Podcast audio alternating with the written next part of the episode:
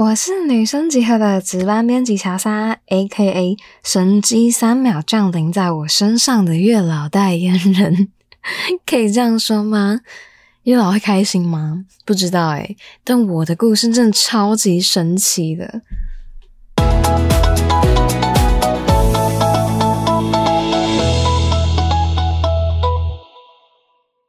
今天呢，要跟大家分享。月老超快显灵的故事，真的是一天转角就会遇到爱。为什么呢？我们废话不多说，直接进入故事主题。血淋淋发生在我身上的，害我真的不得不信哦。我之前啊去大道城，大家也知道嘛，霞海城隍庙是非常有名的月老庙，大家都说灵到很可怕耶。所以呢，有一次我在去逛大道城，呃，我可能只是去买一些材料吧。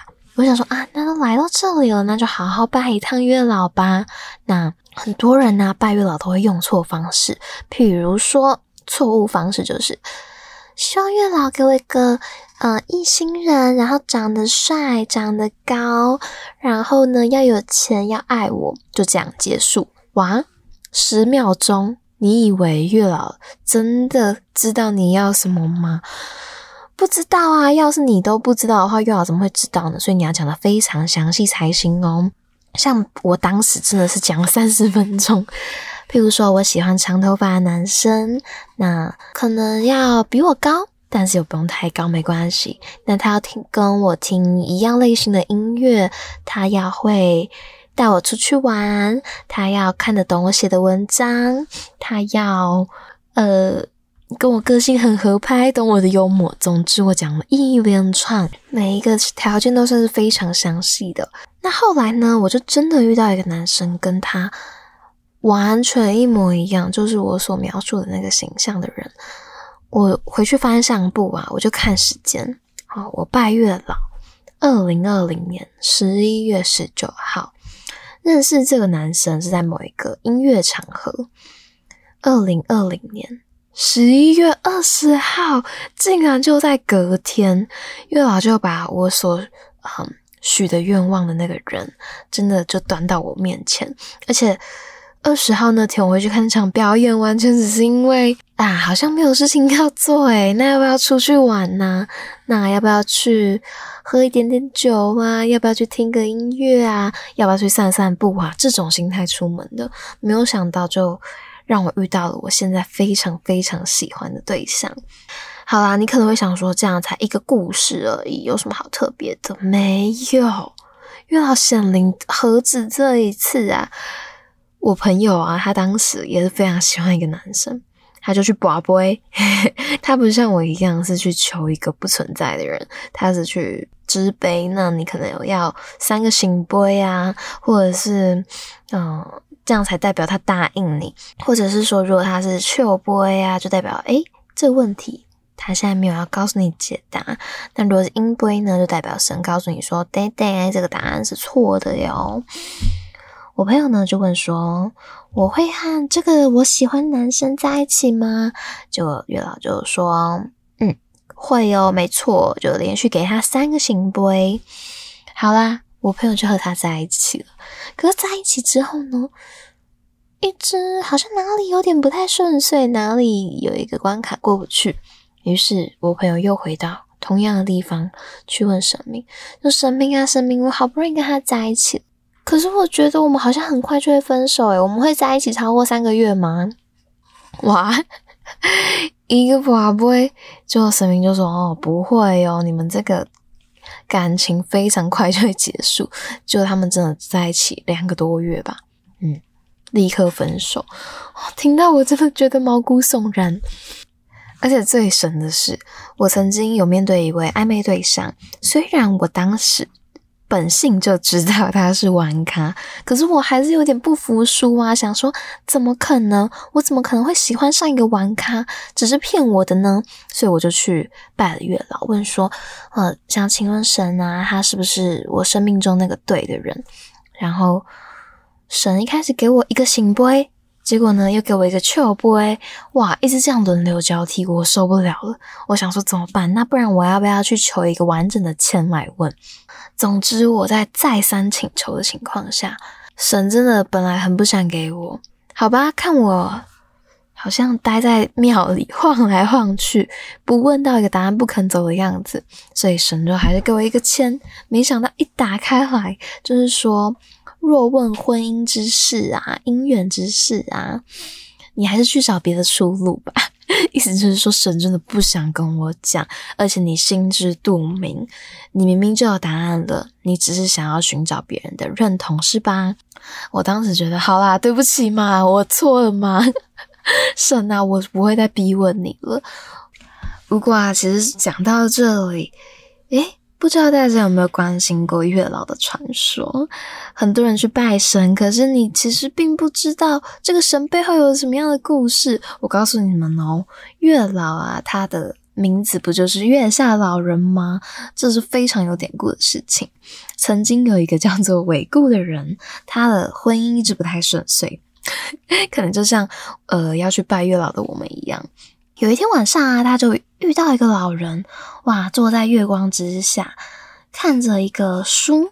诶，奇怪，这个老人一直翻着书，可是伟固看书上好像都没有任何的字，没有任何内容啊。伟固就想说，哎，那去问问看这个老人是发生什么事情啊？老人就说，哦，我是掌管婚姻的神。那伟固又发现这个老人身上有个袋子，袋子里面呢就装着红线条。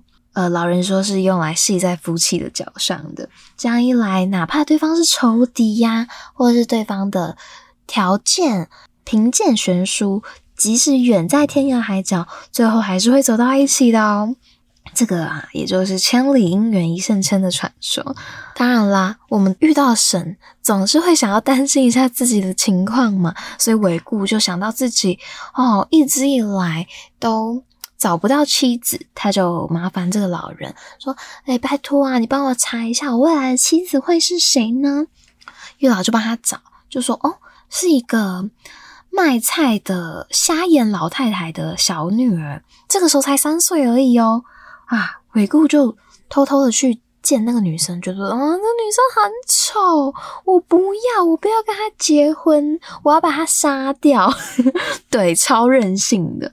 所以呢，韦固他真的就派人去刺杀这个女生。好啦，十几年过去了，韦固啊，他开始呃成家，呃，他没有成家，他立了一些业啊，比如说他从军，然后在军中屡立战功这样子。诶不过明明都已经是一个。工作很顺遂的人了，为什么还是一直找不到老婆呢？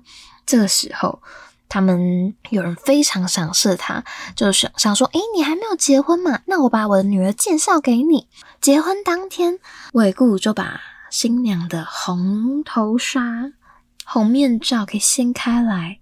哦，这个女生才十七岁，长得非常漂亮，不过很奇怪哦，她的眉心有一个小小的贴花。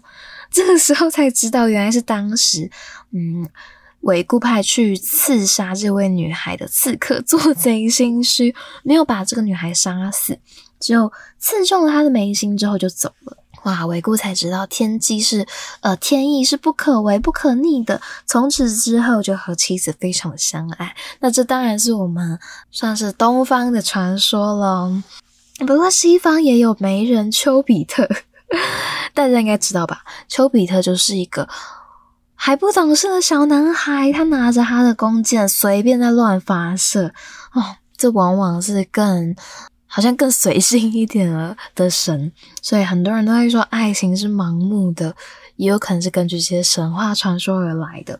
那既然讲到这里，不知道你各位是不是非常想去拜拜，好好求得你的一心人呢？在这里啊，还要再分享最后一件很重要、很重要的事情。你要是只听到刚刚，哇，你整个毁了大事吧？主要是因为拜月老有一个禁忌传说，那就是呢，你如果在和你的，如果你和你的男朋友在一起之后，千万千万要记得不可以去还愿。什么？这一定让人很很惊讶，想说为什么不能还愿？嗯，其实是可以还啦，但是要等到你们真的结婚的时候才行哦，不然啊，月老就会觉得，诶，你们中间是不是有哪里怪怪的？他就会挑出你们相处的毛病，然后让你们立刻分手。这种血淋淋的案例也是不在少数啦。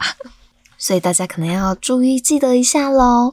那关于什么贡品啊，或是拜拜的礼仪，请不用担心，庙方人员或是附近的店家都会很熟悉，都会知道，所以也不用担心有拜错的问题。你只要记得，嗯，在拜拜之前好好列下条件，然后好好想一想自己喜欢什么，相信你都会有机会遇到你最爱最爱的人了。好啦，今天的故事讲到这里，你喜欢这个故事吗？好巧，我也很喜欢哦！啊，忘记说了，我是乔莎，也就是本日的值班编辑，啾啾。那我们下周见喽，拜拜。